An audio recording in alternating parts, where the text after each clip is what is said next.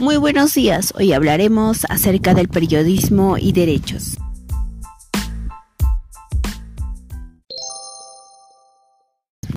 Periodismo, derechos básicos.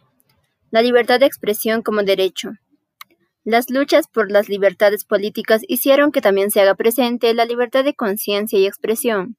El derecho a la libertad de expresión es muy importante tanto como derecho y un rol para que una sociedad se desarrolle democráticamente.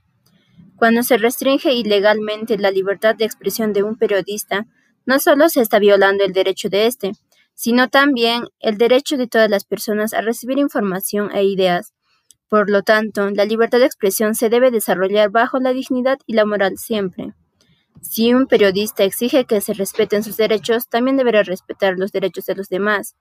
Un buen periodista proporciona información precisa y objetiva a la sociedad y trabaja por el bien social.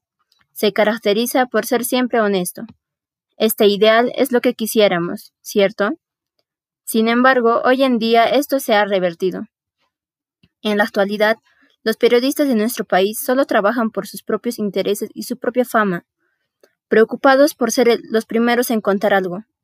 Y en el caso de las redes sociales, la complicidad con los poderes económicos y políticos. Muchas veces, los mismos periodistas que hablan de normas morales son los mismos que las infringen.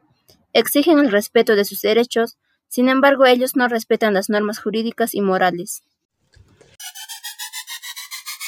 La idea central para entender y justificar las libertades que más estrechamente vinculadas están con la práctica periodística es la idea de dignidad, el cual es la base en las declaraciones de derechos consagradas en las revoluciones del siglo XVIII, en la Declaración de los Derechos del Hombre y del Ciudadano de la Asamblea Francesa, en la Constitución Americana, en la Constitución Francesa, en la Asamblea Nacional Constituyente. Con el tiempo, todas esas premisas planteadas en las anteriores constituciones serán explicitadas en una declaración de alcance universal, la Declaración Universal de los Derechos Humanos, proclamada el 10 de diciembre de 1948, afirma lo siguiente.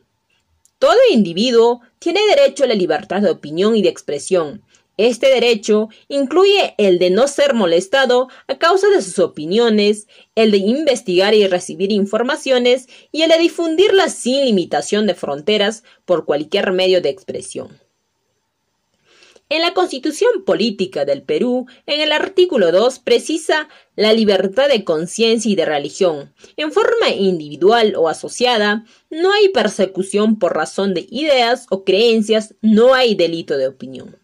En el Perú, el Congreso de la República ha intentado en numerosas ocasiones afectar el libre desenvolvimiento y la libertad de expresión de ciudadanos, medios de comunicación y periodistas a través de proyectos de ley y leyes.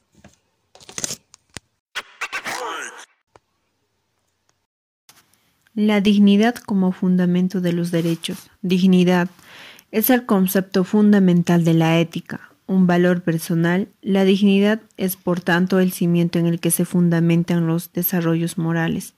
Se crea como principio de los valores de autonomía, de seguridad, de igualdad y de libertad. Son todo lo que necesitamos para vivir dignamente.